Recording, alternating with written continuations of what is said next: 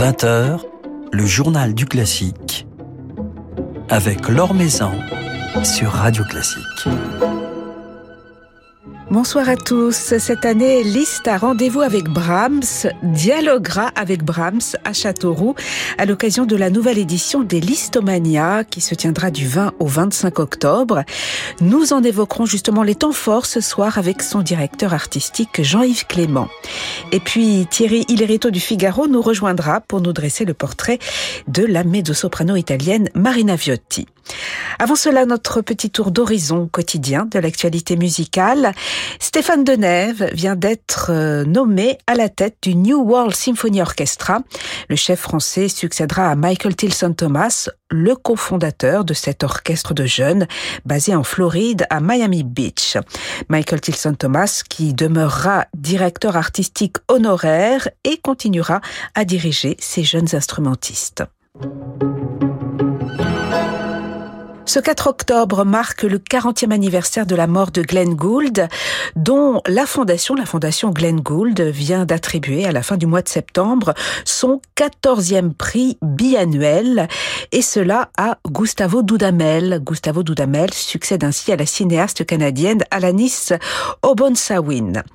Glenn Gould est un phare qui nous montre la voie pour créer ensemble un monde meilleur, a déclaré le chef d'orchestre vénézuélien Philippe Vous en dit plus dans son article publié sur le site de Radio Classique. En soutien aux artistes ukrainiens, la Philharmonie de Paris invite demain l'Orchestre symphonique et le Théâtre d'opérette de Kiev pour un grand concert qui débutera à 19h30 dans la rue musicale de la Philharmonie avant de se poursuivre dans la grande salle avec au programme des chansons traditionnelles ukrainiennes, des œuvres de compositeurs ukrainiens Maxime Berezovsky et Dmitri Borniansky ainsi que des pages de Mozart, Fauré et Poulenc. Alors le public via un don, sera invité à soutenir les artistes ukrainiens et à aider à pérenniser la résidence des musiciennes ukrainiennes réfugiées en France qui ont été intégrées dans une quinzaine d'orchestres à travers le territoire. C'est Fanny Clamagiran qui lancera la nouvelle saison de l'Opéra de Massy samedi soir. Elle interprétera le concerto pour violon de Sibelius avec l'orchestre de l'Opéra de Massy et Constantin Ruiz. La violoniste se produira ensuite le 20 octobre à Annecy et le 28 au Sable d'Olonne et cela en compagnie du pianiste Rustem Saidkulov euh, dans des sonates de Saint-Saëns, de Franck, de Beethoven ou encore d'Isaïe. L'Or Maison sur Radio Classique. On rêvait de les retrouver ensemble au disque, c'est chose faite. Insieme ensemble. Tel est le titre de l'album qui réunit Ludovic Tézier et Jonas Kaufmann, autant dire l'un des albums les plus attendus des amoureux du lyrique. Le baryton français et le ténor allemand, qui ont souvent partagé la scène, nous offrent ici des duos qu'ils ont chantés ensemble ou qu'ils ont choisis spécialement pour cet album. Des pages de Verdi, Puccini ou encore Ponchielli. Alors cela sortira ce vendredi le 7 octobre, mais en avant-première, je vous offre ce soir le duo de Don Carlos, la version française de l'opéra de Verdi. Un clin d'œil à cette production qui avait réuni Ludovic Tézier et Jonas Kaufmann il y a cinq ans à l'Opéra de Paris. tu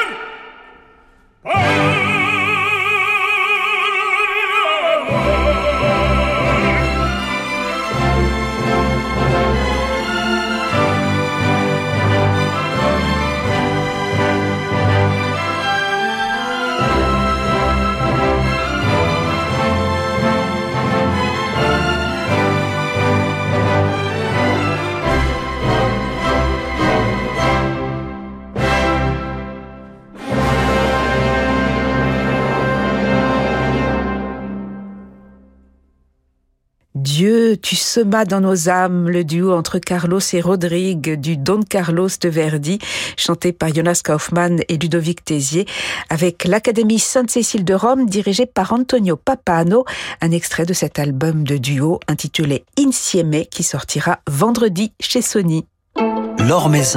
Sur Radio Classique.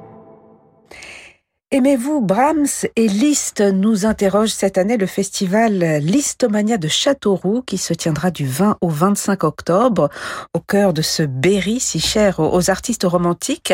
Une édition que nous allons évoquer ce soir avec son directeur artistique Jean-Yves Clément qui est avec nous dans ce studio. Bonsoir. Bonsoir. Pourquoi associer euh, Brahms et Liszt cette année ces deux compositeurs romantiques? Mais qui n'étaient pas forcément sur la même longueur d'onde. Euh, l'un incarnait un certain académisme et l'autre euh, l'avenir. C'est vrai, mais a priori, je ne pensais jamais les associer mais ça aurait été bien dommage et pas dans une ouverture listienne que, que, de faire ça. Donc je me suis dit tiens et puis en fouillant, je me suis aperçu qu'il y avait quand même des points communs, des rencontres, des choses avec Liszt. Il y a déjà, il y a toujours des, des, des choses et on sait peu, par exemple, que figurez-vous que c'est Liszt qui a incité Brahms à aller rencontrer cette fameuse aventure, les époux Schumann et quand les Schumann l'ont célébré, l'ont pris pour un saint, eh ben on le doit à Alice, ça, ah quand même. Donc c'est pas n'importe quoi. Mais ils s'entendaient plutôt bien au début. C'est ensuite qu'ils ont suivi des chemins euh, différents que les divergences sont apparues. Absolument. Puis ces deux personnalités tellement différentes. Autant euh, Brahms est introspectif, autant Liszt est exubérant, tourné vers les autres. Donc ça pouvait pas aller bien longtemps, cette histoire. Mais au début, oui. Puis n'oublions pas que ce qu'ils ont en commun, c'est le terroir tzigane, quand même, le côté rhapsode. Euh, voilà. Et ça, on l'entend dans leurs œuvres, Rhapsody, Rhapsody d'ailleurs des deux côtés. Donc il y a aussi des points communs. Il y a le grand violoniste Rémény, justement, qui était le grand violoniste de l'époque. Qui était le partenaire de, Il y a Joachim, qui a un peu quitté quitté Liszt pour aller chez Brahms par exemple et puis et puis il y a Wagner qui détestait Brahms de toute façon donc ça Liszt pouvait pas suivre de ce côté-là. Donc Brahms et Liszt, vous n'allez pas les opposer, Jean-Yves Clément, mais les faire dialoguer dans, dans les programmes de, de oui, oui, les associer, ce qu'aurait aimé Liszt. De toute façon, Liszt, à son époque, jouait, jouait tout le monde. Donc euh, moi, je me dois à chaque fois d'associer un compositeur à Liszt. Sinon, ce serait pas listien de jouer seulement du Liszt. Donc oui, les associer très librement et, et plus facilement qu'on l'imagine d'ailleurs. Et d'un point de vue euh, stylistique, un musicien qui aime, qui joue la musique de Brahms, il aime et il joue de façon aussi spontanée celle de Liszt ou ce sont deux approches stylistiques euh, différentes? Ah, Ça, c'est une bonne question. À mon avis, c'est deux approches très différentes. Mais aujourd'hui, euh, les jeunes sont tellement ouverts. Je pense à Geoffroy Couteau, qui, vient plusieurs fois dans le festival, ou d'autres, Joseph Moog, qu'ils sont capables d'aimer et de jouer les deux aussi différemment, soit-il, d'approche et d'approche technique et pianistique. Effectivement, Brahms c'est un monde en soi. Liszt, il contient un peu tous les mondes, mais mais celui de Brahms c'est quand même très opulent, très charnel, puis très musique de chambre et symphonique aussi. Donc c'est euh, autre chose.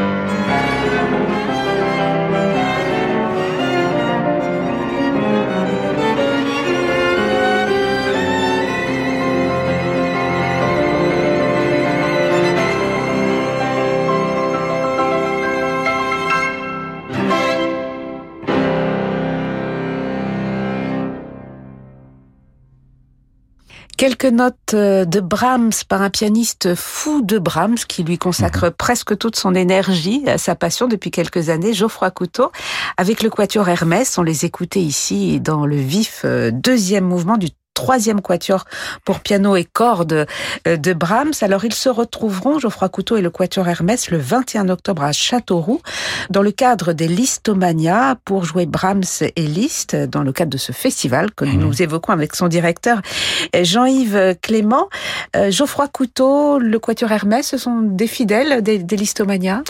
Ils sont déjà venus tous les deux là ou à Nohant, puisque finalement, faut rappeler qu'on est proche du Berry de Georges Sand, donc euh, euh, de Nohant, et ils aiment euh, l'esprit d'ouverture de l'Histomania, où on associe beaucoup de choses ensemble, de manière très vivante, festive, on dirait aujourd'hui. Donc oui, c'est Geoffroy est un ami infidèle et et j'adore ce qu'il entreprend pour Brahms depuis mhm. longtemps. Oui, il y a un côté complètement fou dans, dans, sa démarche. C'est fou, mais nécessaire. Et finalement, on se rend compte que c'était indispensable d'avoir un pianiste qui couvre tout, comme ça, le répertoire, à la fois en piano seul et en musique de chambre. Et puis maintenant, les concertos. Voilà, et avec ce remarquable quatuor Hermès, qui est l'un des, des plus beau euh, quatuor français de, la nouvelle génération.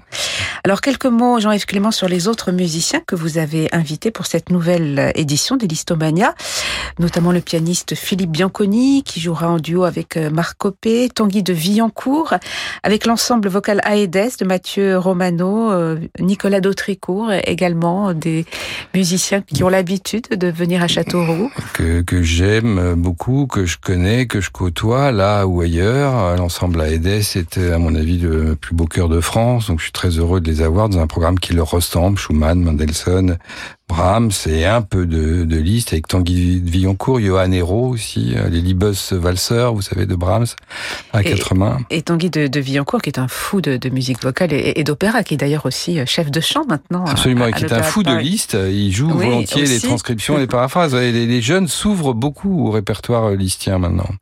Alors justement, euh, les jeunes seront très présents, la nouvelle génération que vous soutenez, euh, Jean-Yves Clément. Alors parmi ces, ces, jeunes musiciens, euh, qui pour certains sont encore peu connus en France, il y a Joseph Moog, qui donnera le, le concert d'ouverture oui. le 20 octobre, un musicien que l'on a peu souvent l'occasion d'entendre sur des scènes françaises, mais qui fait une très belle carrière, notamment dans les pays germaniques. Oui, il a une trentaine d'années, oui, oui, déjà dans le monde entier, aussi en Angleterre, un peu, un peu partout. Il est très spectaculaire, très riche aussi de, de culture musicale, de, de tout type. C'est un garçon galvanisant et qui, t'appelait, est un des grands de demain, donc je suis content qu'il ouvre ce festival qu'on le reconnaisse. Et puis Jean-Baptiste Doulcé aussi, oui. un pianiste fascinant qui vient de, de s'illustrer au, au, au, disque et qui sera présent aussi pour jouer Liszt. Lui, c'est un fidèle, parce que je le connais depuis qu'il a 14 ans. Il m'avait été amené, conseillé par Jean-François Zigel à l'époque comme improvisateur génial, ce qu'il est resté d'ailleurs. Et puis au fur et à mesure, il est devenu un pianiste comme les autres aussi, on le sait maintenant.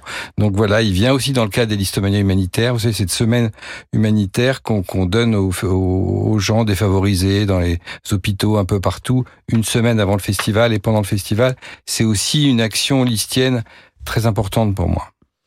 Et il est, il est improvisateur, il est compositeur, il est pianiste, il est, il est véritablement Jean-Baptiste Doulcé dans, dans la lignée de, de Liszt, de ces pianistes virtuoses, oui. compositeurs de, de l'époque. Oui. Il est dans l'ouverture, il est critique de cinéma aussi, c'est ouais. un fondu de cinéma. Il est beaucoup de choses, oui, mais je crois qu'il faut sortir des cadres, des, des tiroirs, c'est ce que nous a déjà montré Liszt il y a bien longtemps. Et c'est ce que, ce que font les musiciens de la nouvelle génération. Je pense aussi à Charles Esser, euh, qui fait partie de ces jeunes pianistes que vous avez oui. conviés et qui s'exprime notamment euh, par l'improvisation, l'improvisation qu'on a un petit peu oubliée au XXe oui. siècle, mais que maîtrisaient euh, les grands virtuoses oui, du oui, temps de Liszt. C'est pour ça que j'ai une classe d'improvisation. Des fois, ça a été Carole Beffa, là, c'est justement Jean-Baptiste Doulcé. Euh, Charles Esser joue aussi du jazz. Vous voyez, tout ça se mélange. Bruno Rigouteau donne des cours tous les matins, les masterclass, comme Liszt le faisait. Tout ça fait partie du dispositif, si je puis dire, listien à Châteauroux, à la Toussaint. Voilà, des masterclass, des académies, des conférences, des cafés-concerts, des ateliers. Euh, c'est tout oui. cela, les, les oui, Il y a beaucoup de choses qui sont offertes. L'ensemble du festival, vraiment, ça coûte quoi L'équivalent d'une place à Beyrouth, quand moi je propose 15 à 20 événements. voyez? Voilà, donc euh, rendez-vous euh, dans quelques jours, du 20 au 25 octobre à Châteauroux, à l'auditorium Franz Liszt, qui porte bien son nom. Et sur la scène nationale d'Equinox. Pour cette nouvelle édition des Listomania, qui mettra donc en regard les musiques de Brahms et de Liszt, qui avaient finalement bien des points communs malgré tout ce qui les opposait. Et le génie, je dirais. Et surtout finir. du génie. et on va se quitter avec ce génial jeune pianiste, Jean-Baptiste Doulcé, interprète de Liszt, que l'on va écouter jouer la paraphrase sur la valse du Faust de Gounod, un extrait de ce tout nouvel album qui vient de paraître chez Mirare. Merci beaucoup Jean-Yves Clément. C'est moi qui vous remercie. Et on vous souhaite une, un beau festival. Merci.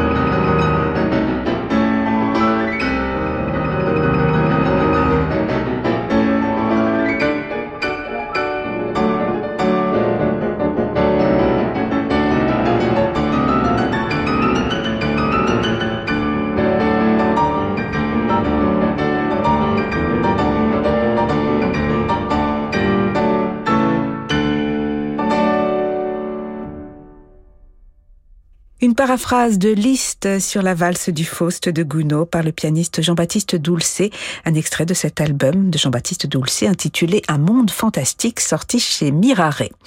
Jean-Baptiste Doulcé, l'un des invités des Listomania, dont la prochaine édition se tiendra du 20 au 25 octobre à Châteauroux. Nouvelle génération de Thierry Lériteau avec le Figaro.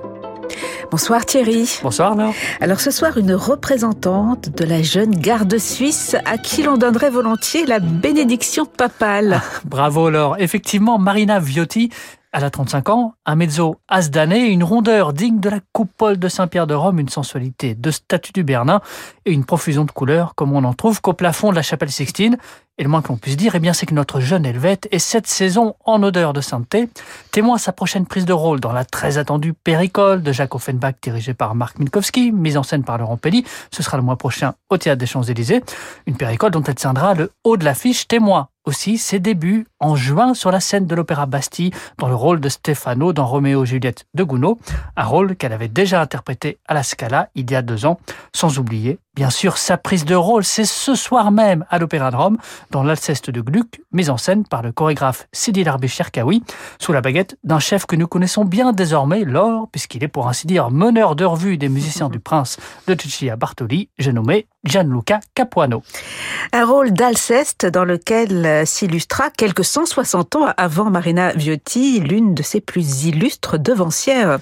Remarquable précision des faits lors, mais surtout épatant parallèle, Alceste fut en effet l'un des grands succès de Pauline Viardot en 1862 dans une version révisée pour elle par Hector Berlioz, qui, comme chacun sait, n'en était pas à sa première adaptation pour la sœur de la Malibran, Pauline Viardot, à laquelle Marina Viotti rend justement un vibrant hommage sur son tout premier album solo avec orchestre, tout juste paru chez Aparté, réalisé avec la complicité des talents lyriques de Christophe Rousset, talents lyriques dont les instruments anciens ne font que renforcer le sentiment de plonger dans l'histoire, hélas par trop oublié de cet interprète de génie. Le disque nous plonge ainsi dans un répertoire d'une rare diversité, allant de Gluck justement à la Dalila de Saint-Saëns, dont elle aurait créé le rôle lors d'une lecture de l'œuvre en privé, sans oublier bien sûr ce bel canto italien où elle réussira ce tour de force de se faire un prénom après le décès brutal de sa sœur, Maria Malibran en 1836. Malibran qui, dans la continuité de son père Manuel Garcia, avait fait de ce répertoire son univers de prédilection. Alors il faut dire Thierry que Marina Viotti, tout comme Pauline Viardot, aura dû elle aussi se faire un prénom. Eh bien oui, elle le concède, la musique, a fortiori l'opéra. Elle est tombée dedans quand elle était toute petite, une mère violoniste, un père chef d'orchestre et quel chef, Marcello Viotti, a dirigé successivement le Teatro Reggio de Turin, le Grand Théâtre de Lucerne, l'Orchestre de la Radio de Munich et bien sûr la Fenice de Venise. C'est donc au son des plus grands airs d'opéra et entre autres de ceux de Rossini que son père affectionnait que la petite Marina se fera bercer dans sa prime jeunesse allant jusqu'à, raconte-t-elle, descendre en fosse dans son couffin. Et oui, ses frères et sœurs sont tous eux aussi dans dans le monde de l'opéra, l'un comme chef, les autres comme corniste. Marina, elle, c'est sur le tard, à l'aube de ses 25 ans, qu'elle reviendra à cet univers lyrique après avoir étudié la flûte traversière et surtout cherché d'autres voies du côté du jazz, du rock, de la littérature. Une formation à la Haute École de musique de Lausanne, sa ville natale, un passage dans la classe du ténor belcantiste Raúl Jiménez qui lui aura permis d'élargir considérablement sa voix. Et la voici finalement en 2018 en finale du concours Opéradia. Dès lors, les portes des grandes scènes lyriques s'ouvrent, Lausanne, Zurich, Lucerne, Munich, Genève, où elle intègre pour quelques années la troupe du Grand Théâtre, mais aussi Berlin ou la Scala. Et eh bien, Paris lui tend désormais les bras. Gageons qu'en digne héritière de Viardot, elle n'oubliera pas d'aller puiser dans ces chemins de traverse qui ont forgé son jeune parcours, cette versatilité, cette curiosité pour tous les arts et surtout cette capacité à aller au fond des rôles qui forgèrent le mythe de son illustre aîné.